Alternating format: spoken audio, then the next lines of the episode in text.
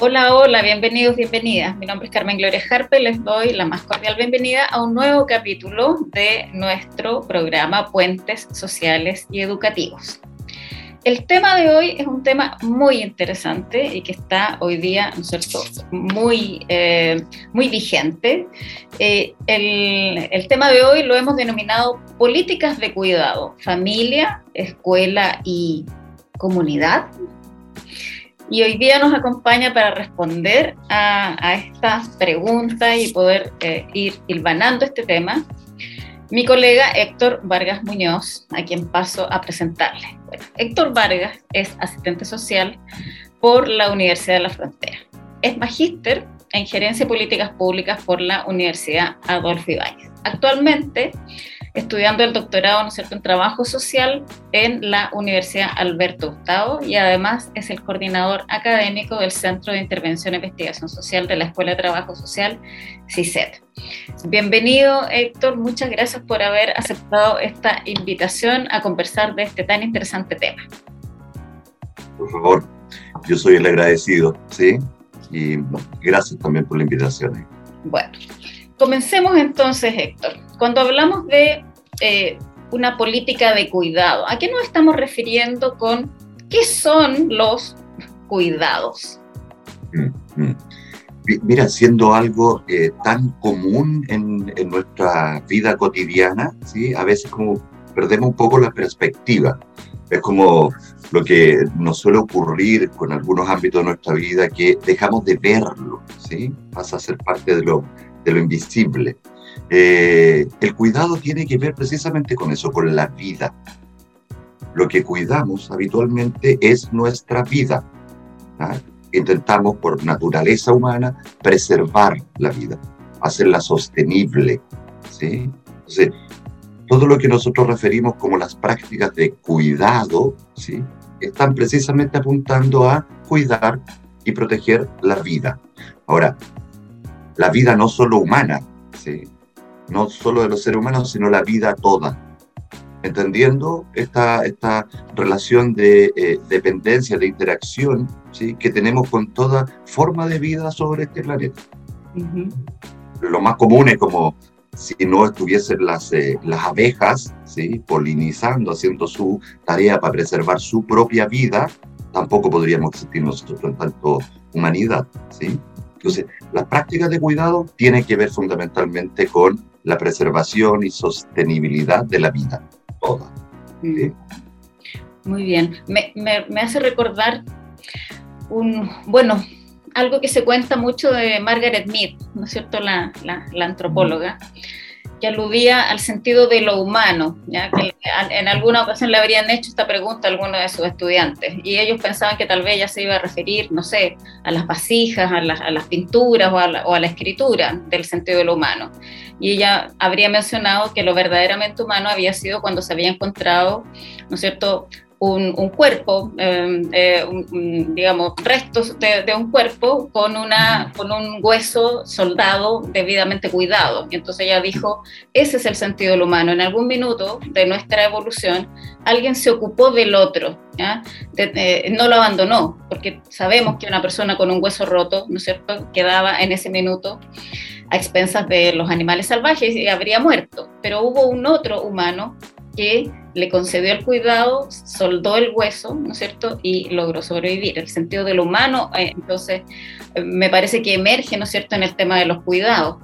Ahora, ¿cuándo esos cuidados que de alguna manera nos convierten en seres humanos y también en seres que, que deberíamos, ¿no es cierto?, tener un, contacto con, también con el medio ambiente, con, con lo que sucede en el planeta, ¿cuándo se transforma esta en una política o qué son estas políticas de cuidado desde el punto de vista, ¿no es cierto?, de, de convertirlas en, en, un dispositivo mucho más formal. Dos cosas señalaría respecto a lo que te preguntas. Una, eh, este, este, antecedente que tú señalas de Margaret Mead, ¿verdad? Eh, y que, que da cuenta, bueno, hay distintos vestigios a lo largo de la historia de la humanidad que dan cuenta precisamente de ese acontecimiento, ¿sí? Esta idea de el cuidado prodigado sobre otro ser humano o sobre otro par, ¿sí? En este, en este devenir. Entonces, eh, eso me permite que pongamos la atención en esa característica del cuidado, que es siempre entregado por otro u otra, por otros u otras. Es decir, los cuidados nunca son solo autoconferidos, no son cuidados individuales, son cuidados desde los otros que nos acompañan en nuestro eh, devenir humano. ¿sí? Entonces eso nos permite allí hablar del sentido comunitario del cuidado. ¿sí? Entonces no, no es solo, porque después vamos a avanzar en la otra parte de, de lo que tú me preguntas respecto de las políticas de cuidado. ¿ya? Entonces esto de la, de la política de cuidado en nuestro, en nuestro eh, espacio contemporáneo está más referido al individuo, ¿sí? Entonces vamos a ver por qué. Pero interesa muchísimo dejar puesto allí que no es posible cuidar o preservar la vida si no es colectivamente, si no es siendo cuidados y entregando o prodigando cuidados a nuestros congéneres, ¿sí? Entonces, y cuando pienso también en nuestros congéneres, volvemos a la idea inicial, a todo forma de vida. ¿sí? Entonces, eso por un lado. Por otro lado, respecto de esto de las políticas de cuidado. Las políticas de cuidado no son otra cosa sino un modo de implementar estas prácticas de cuidado. ¿sí? Es decir, ¿cómo vamos a concebir ¿sí? en un momento histórico determinado esto de la preservación de la vida? ¿sí? Y por lo tanto qué prácticas se van a derivar de esa manera de entender la preservación de la vida. Y allí, por ejemplo, si nosotros miramos la historia de la humanidad, bueno, eh, eh, dentro de lo que podríamos llamar una gran eh, división entre la modernidad del siglo XV para adelante y hacia atrás, ¿ya? desde las culturas prehistóricas, como señalábamos, ¿verdad? ya hay prácticas de cuidado que podríamos intuir, y lo han señalado así, ¿verdad? Quienes estudian esa época, que, que se cuidaban la especie humana porque uno solo, un individuo aislado, no era capaz de proveer los alimentos que necesitaba. No podía cazar un mamut, por ejemplo.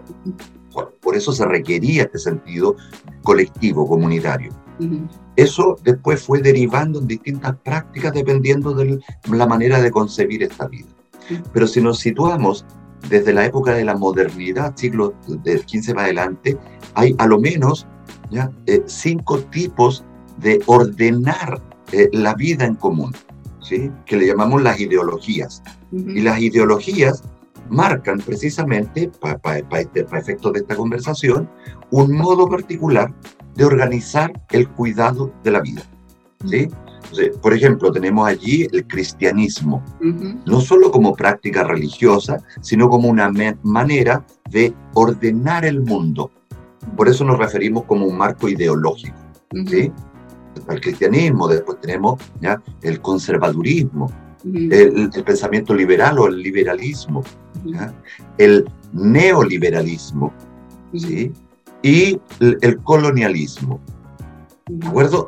estas cinco grandes paradigmas o maneras de entender la vida sobre el planeta determinan prácticas distintas de cuidado y por lo tanto políticas distintas de cuidado. Eh, ahora, podríamos caracterizar así como lo más común. No es que, no que esto sea necesariamente así como, ah, ya pasó el colonialismo, ah, ok, estamos solo en el neo. No, no, no. Esto tiene que ver con una suerte de, em, a veces, mm, mm, mm, preeminencia de un esquema por sobre otro, volvemos anteriormente, ya no, no es una cosa lineal. Entonces, Em, y, claro, hay un, montón de conceptos asociados a eso, por ejemplo, el colonialismo, que uno dijera, ah, bueno, pero ya se fueron los colonizadores hace tiempo. Pero aparece otra noción allí que se llama la colonialidad, ¿sí? Y que da cuenta de una manera de pensar que nos quedó atávica desde estas prácticas coloniales de organizar el mundo. Entonces, ya tendremos oportunidad de referirnos en otra, en, en, otra conversación al respecto, pero para efecto de las prácticas de cuidado, por ejemplo, eso implica que el, bajo la lógica colonial implica que los cuidados los entregamos a la responsabilidad de, un, de una figura superior, en este caso, ¿sí? como la, la, figura del saber. Eh, por un lado, este saber europeo, blanco, conquistador, ¿verdad? Eh, dominador. Entonces hay una suerte de sumisión. Eso, pero al mismo tiempo, allí en esa práctica está todo lo que reconocemos como el rescate de la sabiduría ancestral, las prácticas de cuidado de los pueblos originarios que fueron sometidas, ¿ya? pero que intentan preservarse, como por ejemplo esto del buen vivir. ¿sí? Las prácticas del buen vivir son precisamente prácticas de preservación de la vida, ¿sí? con un sentido distinto muchas veces al que nosotros contemporáneamente estamos más habituados a mirar. Y entonces podríamos saltarnos a lo que nos ocurre hoy día, el neoliberalismo. Entonces, si hacemos allí una suerte de caracterización de cuáles son las prácticas de cuidado en nuestros espacios neoliberales, volvemos a un conjunto de características que son muy naturalizadas para nuestras vidas. Por ejemplo, el individualismo. Bajo la lógica neoliberal, ¿sí? se concibe que la responsabilidad por la vida, por la preservación de la vida, es una responsabilidad personal, individual. Y por lo tanto, yo, en tanto sujeto, en tanto individuo, me debo procurar los satisfactores necesarios para preservar mi vida. ¿Y dónde lo hago? En el mercado. Es decir, adquiriendo todos esos satisfactores, ¿sí? si tengo frío, me, tengo, necesito ropa, abrigarme, qué sé yo, mercado, lo compro. Pero para comprar requiero dinero. Y entonces entro en la lógica de generar recursos para poder satisfacer necesidades. Y la única manera es allí, en términos individuales. Y quien no puede hacerlo por esa vía, entonces es subvencionado ¿sí? por el eh, esta otra figura, digamos, que es que, precisamente articula la provisión, o por lo menos se preocupa, la provisión de bienestar en este contexto, que es el Estado. ¿sí? Y allí aparecen entonces políticas de cuidado individualizadas o subsidiadas. ¿sí? Sí, e, e, eso es interesante porque de alguna manera bueno, ya, se entregó, ¿no es cierto?, la constitución definitiva que tenemos que leer y que todos invitamos a todos, a todas que nos escuchan, que nos ven, a que lo hagan.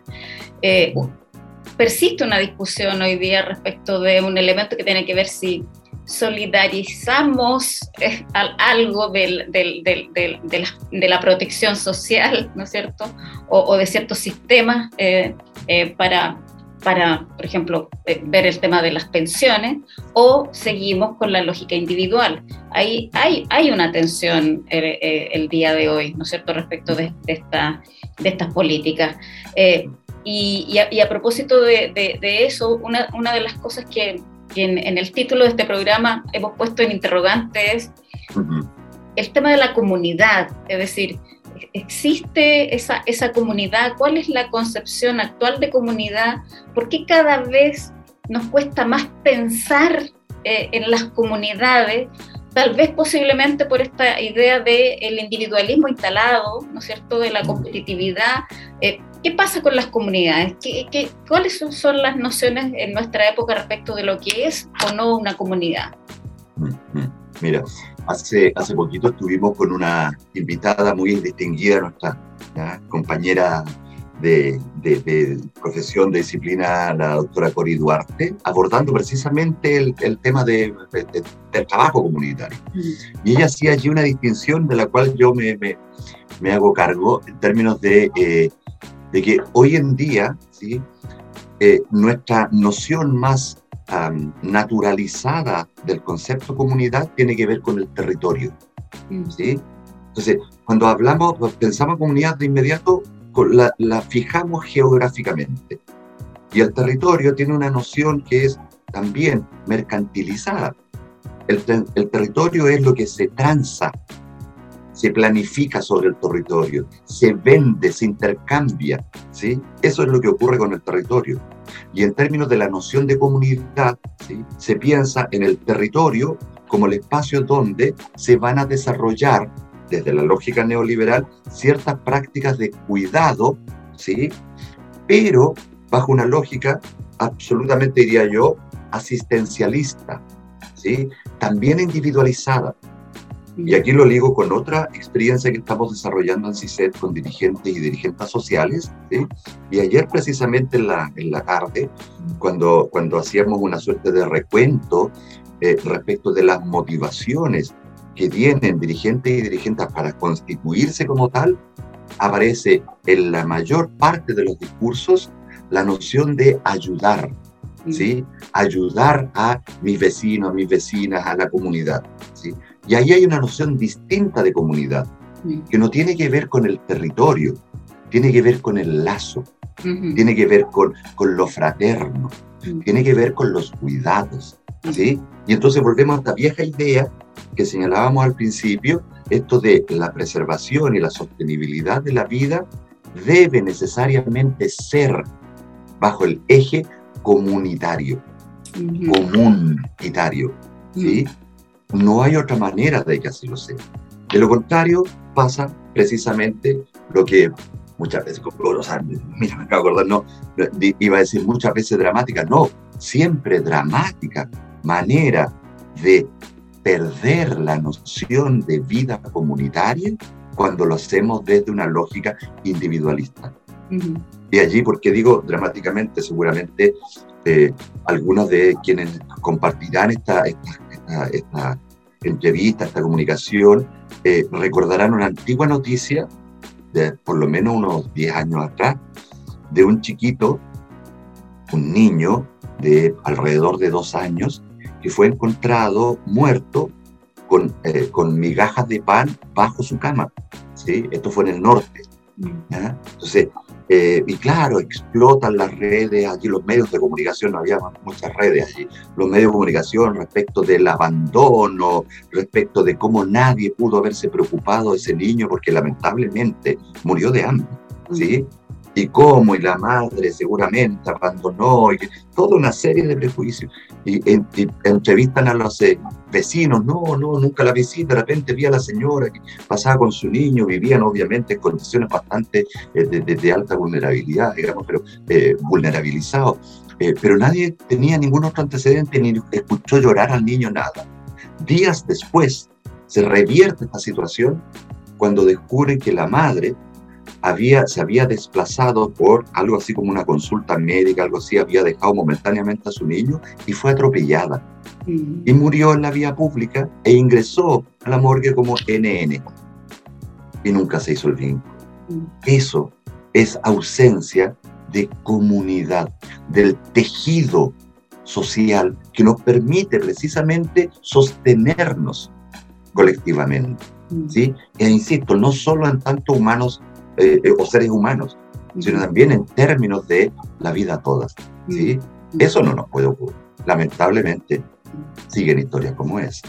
Sí, ahora, bueno, tengo solo la sensación de que, de que en algún punto nuestra historia no ha sido favorable a la construcción eh, de estos vínculos.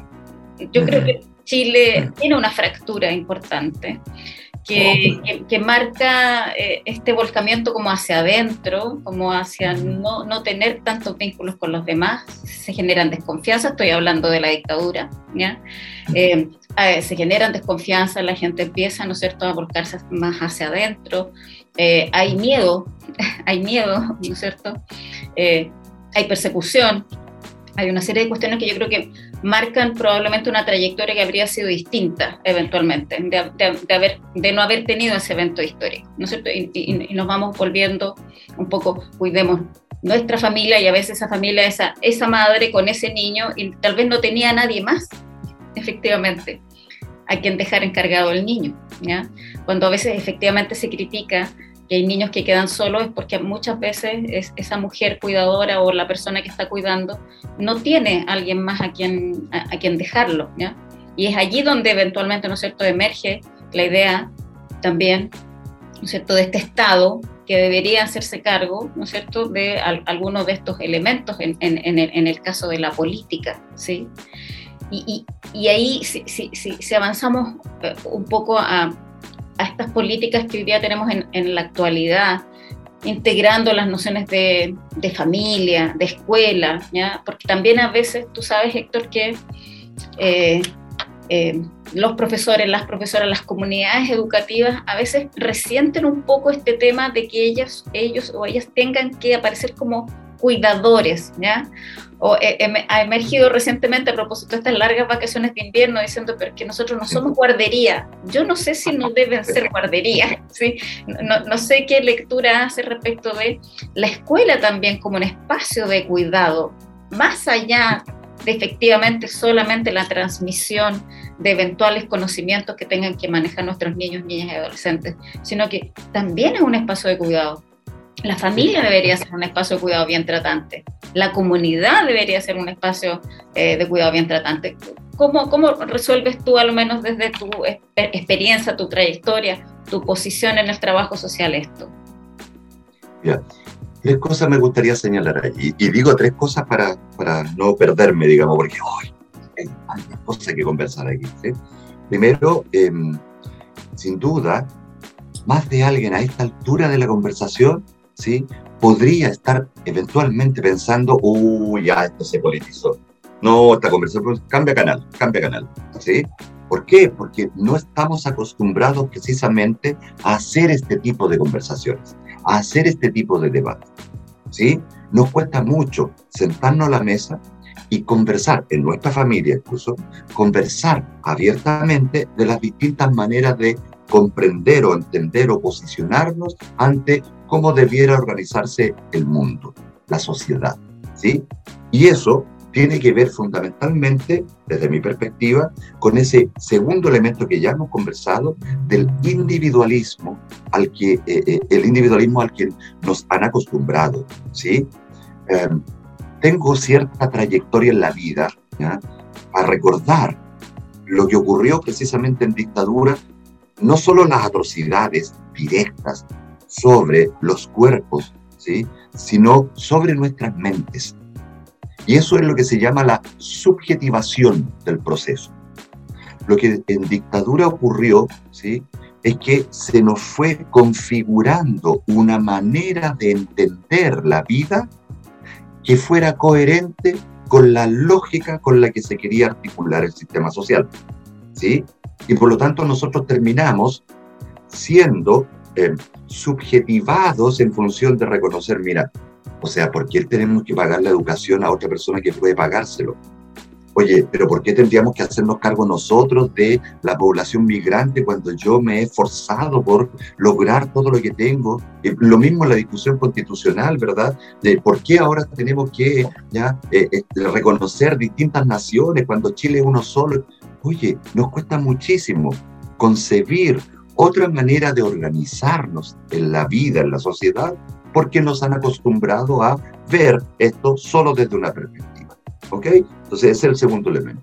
El tercer elemento es que en mi trayectoria he tenido la, el, gran, el privilegio de trabajar directamente en la lógica de eh, las prácticas de cuidado en la escuela. ¿sí?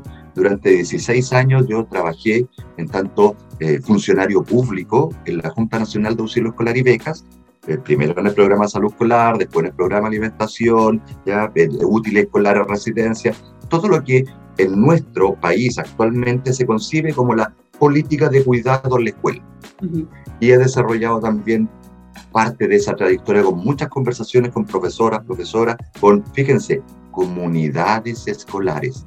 ¿Sí? Ahí tenemos la noción también, pero está más tematizada, ¿de acuerdo? Entonces, como desde allí desde ese lugar de enunciación, como diríamos, cómo eh, veo la lógica del título de, este, de, esta conversación, eh, que podríamos agregarle un segundo título, individuo, familia, escuela y la comunidad como el espacio, ¿verdad?, a preguntarse por qué. Entonces, ya hemos visto por qué individuo.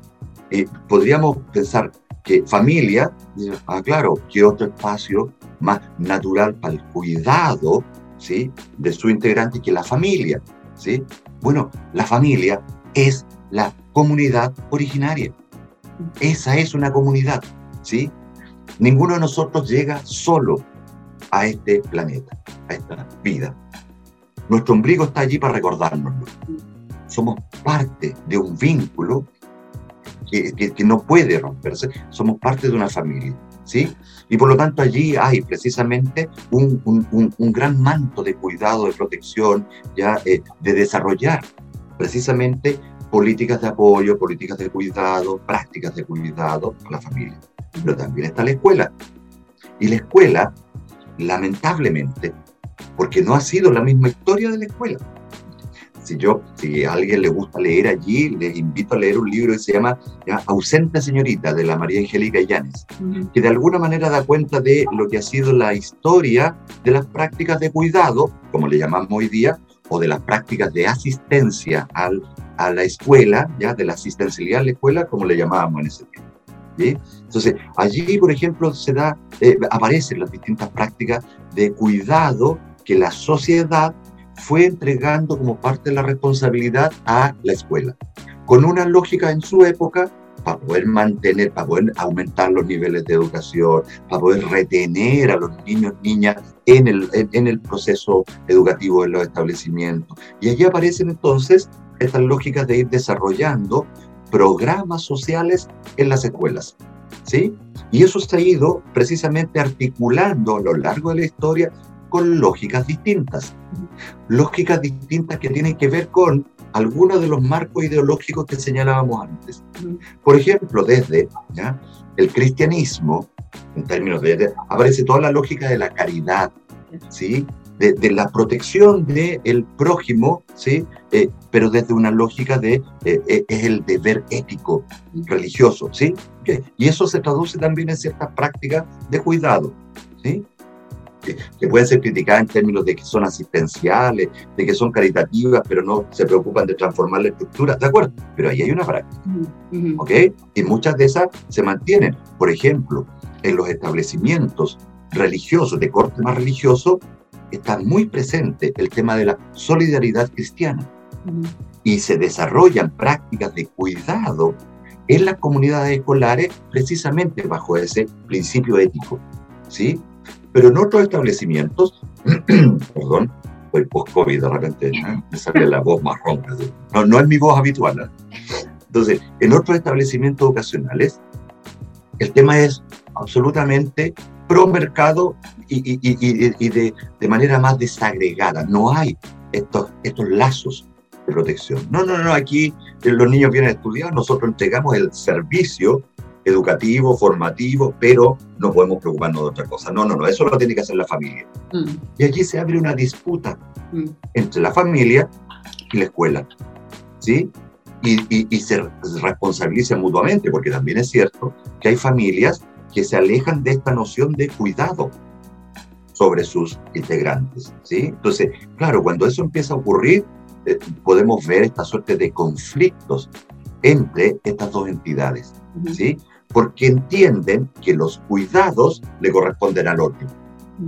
No a la familia, no a la escuela. Y ahí se abre, ¿verdad?, la lógica donde eh, hay que precisamente volver a conversar sentarse sobre la mesa, ¿verdad? Y articular, ok, ¿qué vamos a hacer? ¿Cómo lo vamos a hacer?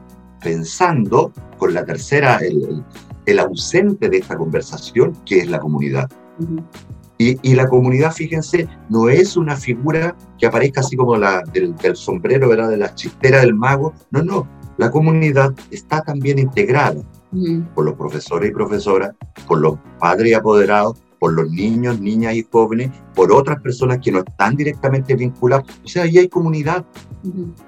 Y por lo tanto, solo necesitamos, y esa es la invitación desde donde nosotros movemos, necesitamos articular mecanismos para que la comunidad vaya también participando de estas prácticas de cuidado para que estas prácticas de cuidado que estamos de repente demasiado acostumbrados a que se proveen en el establecimiento, ¿sí? tengan una, un sentido comunitario. ¿sí? Mira, otro dato, hace un par de meses ya, un par de meses atrás, apareció un reportaje, lo pueden buscar por ahí por YouTube, o a lo mejor lo escribimos después aquí abajito, eh, acerca de el, el, programa de alimentación de la UNED. eh, y que hacían un reportaje acerca de las dificultades que había en términos de que no se entregaban alimentos de calidad, eh, que las raciones tenían contemplado un determinado número de calorías y entregaban mucho menos, que para los niños estaba contemplado, no sé, un trozo de pan de media ayuya, por así decirlo, y le estaban entregando solo un cuarto, etcétera, etcétera. ¿ya? Y algo que a mí me llamó profundamente la atención, estando un poquito más alerta, porque como dije, yo me moví en todo ese, ese mundo, ¿sí? Eh, era, bueno, pero, pero, pero, ¿y qué pasa con la comunidad allí? Porque la única lógica que se veía allí era Primero, las empresas, ah, lógica de mercado, las empresas concesionarias no están cumpliendo. ¿sí? Y entonces, claro, tienen ahí una responsabilidad porque se le está pagando con recursos públicos para que provean o entreguen la alimentación a los niños y niñas y jóvenes de nuestro establecimiento. Por supuesto que eso hay que fiscalizarlo y hay que hacerlo cumplir. Pero uno podría dar un pasito atrás y preguntarse, ¿y por qué tienen que ser empresas privadas las que entreguen la alimentación ¿Acaso no hay otra manera de hacerlo? ¿Sí? Bueno, en el texto de María Angélica Llanes podemos dar cuenta de toda la evolución que ha tenido el tema de alimentación, por ejemplo, en los establecimientos educativos. Pero también me recordaba la vieja historia de mis antiguos compañeros en la UNAEP, ¿sí? Eh, donde daban cuenta que la preparación de los alimentos era completamente de responsabilidad del Estado no existía esta lógica ¿sí? de contratar el servicio a entes privados. Se preparaban en marmitas, huellas gigantes en las antiguas dependencias donde en ese momento estábamos, ¿ya? y había todo un aparato logístico encargado de hacer llegar esta comida en condiciones de, por lo menos, que estuviese tibia a los establecimientos ocasionales. Por eso no estoy diciendo que oh, ese modelo era ideal y este otro no funciona. No, lo único que estoy diciendo es, hay maneras y ha habido maneras distintas de hacer lo que hacemos. ¿Por qué nos vamos a cerrar aquí esta actual manera que tiene todas estas consecuencias de individualismo, de baja ¿ya? efectividad en términos de la calidad de los alimentos que se entregan, yo, no es pensada desde la comunidad a efectos de cómo se articula. En época de dictadura, por ejemplo, existieron los comedores infantiles, organizado en situaciones de emergencia por las propias comunidades, donde se cuidó que por lo menos los niños y niñas que estaban en condiciones deplorables, ¿sí? recuerdo ustedes los altos niveles de cesantía, La, la, crisis socioeconómica que se vivió allí en los 80, eh, eh, por lo menos podían preservar su vida.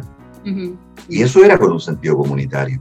Entonces, ¿por qué bajo estas otras lógicas que son más pro mercado, entonces se piensa que solo tiene que mejorarse ¿ya? el control y la fiscalización sobre empresas concesionarias que obviamente, bajo la lógica del racionalismo neoliberal, siempre van a buscar maximizar su ganancia.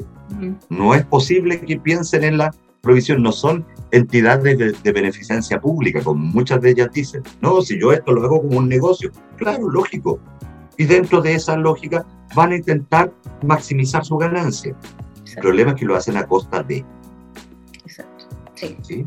Ahora, sin ir más allá, recordar también que en la pandemia y también por situaciones de, extrema escasez, volvieron la práctica de las ollas comunes, eh, que no las teníamos presentes en la, en la memoria, o algunos no las habían visto, pero que claramente eh, dio con ese sentido de comunidad, en donde se prepara mucha comida gratis y se le entrega a las personas gratis. ¿Ya? Se consiguen de repente, em, ¿no es cierto?, distintos elementos para hacerlo. No digo tampoco que sea la fórmula, pero creo que a lo menos se, se, animó a la gente a reunirse de nuevo, a entender que era necesario, ¿no es cierto?, compartir.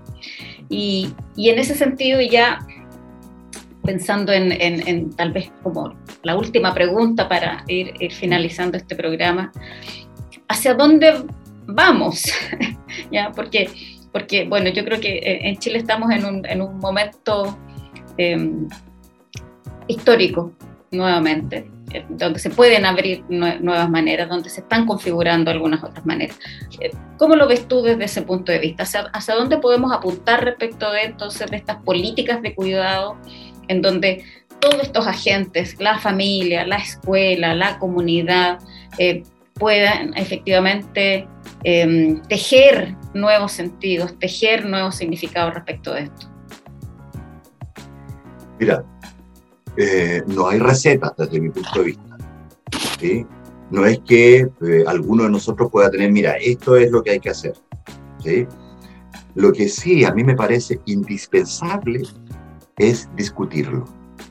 ¿sí? Y cuando digo discutirlo es precisamente bajo esta lógica del debate de ideas. Debate de ideas respecto de, mira, desde acá veo el mundo, desde acá veo el otro, ¿ya? Y cómo vamos precisamente eh, de manera consensuada generando un modo distinto de concebir el orden social, las prácticas de, funcionamiento colectivo y las prácticas de cuidado y preservación de la vida en ese mismo clima. ¿sí? Entonces, eso por un lado. Ahora, desde mi propio y particular posicionamiento, y sé también que del tuyo y de otros colegas, ¿verdad?, de que desde allí nos movemos, esto sin duda, y, eso es precisamente parte del debate, hacerlo con otros, con otra perspectiva, postura, sin duda el, la lógica comunitaria debe estar presente allí. ¿sí? La lógica comunitaria en términos de la acción social que hay precisamente movilizadora de esta lógica comunitaria. ¿Sí? Esta acción social es lo contrario a, a la acción individual, ¿sí? a, esta, a este, eh, la ruptura del tejido social que hemos, algunos de esos elementos hemos conversado acá, se contrapone precisamente a la restitución de este tejido social para desde allí, ¿verdad?, ir tejiendo precisamente ¿ya? una red que sostenga esa red no es individual, es comunitaria. Y eso pasa por, por ejemplo, en el contexto bajo el cual estamos desarrollando todas estas conversaciones, ¿verdad? Que tienen que ver con lo que hacemos en tanto FESOC, ¿ya? Eh, invitar a las comunidades escolares a abrir esta conversación, a abrir este debate en términos de, oye, somos una comunidad. Efectivamente, somos una comunidad, ¿sí? cómo articulamos nuestras prácticas de cuidado colectivo, ¿sí? De una manera distinta a la individualidad. Porque desde la individualidad, por supuesto que va a aparecer esta sensación, oye, además de ser profesor o profesora, tengo que ser psicólogo, nutricionista, papá, mamá y encargarme de los útiles. ¿Sí? No, por supuesto, eso tiene que ver con la lógica individual que eh, asume que la responsabilidad es tuya, como dijimos en antes la disputa entre la escuela y la familia. ¿sí? Aquí es, hay que tender puentes. Y una manera de construir ese puente, desde nuestra apuesta, es precisamente un tejido social comunitario. ¿sí? Desde ahí va. Mira qué lindo, porque nuestro programa se llama Puentes Sociales y Educativos, ¿no? Que, bueno, cuando, cuando decidimos ese nombre también era con la idea, ¿no es cierto?, de, de, poner en común esto, ¿no es cierto? Y en vez de, de, que con madera construir, no sé, murallas, con madera construir puentes, ¿no? E, e, esa es la idea. Eh, ha sido una gratísima conversación. Nos quedamos con ganas de más, ¿ya? Para poder seguir. Eh, eh, digamos, ah, analizando, ¿no es cierto? Y, y, tal vez em, eh, haciendo llegar a las personas que nos escuchan y nos ven algunas ideas de que es posible, ¿no es cierto?, recuperar el tejido social perdido, que hay que generar vínculos eh, con niños, niñas y adolescentes que son una principal preocupación de CISET, ¿no es cierto?, de la Escuela de Trabajo Social hace mucho tiempo respecto de la preocupación central por estas personas que van a ser aquellos que el día de mañana van a tomar las decisiones y que tienen que tener un nuevo sentido, ¿no es cierto?, de, eh, de, las lógicas vinculares, lógicas vinculares más sanas, más protectoras, más, más, más colectivas, más colaborativas. Ha sido una muy grata conversación, Héctor, em, y espero que en una otra oportunidad nos podamos ver. ¿Y será? Siempre dispuesto. ¿Sí? O para desarrollar conversaciones en, el formato de las propias comunidades de la escuela, yo sé que es, hey, vamos tejiendo. Hay, mucho, que hacer. Y a quienes nos ven y nos escuchan, decirle que los dejamos invitados para una próxima oportunidad. Muchas gracias. Bien, gracias. Adiós.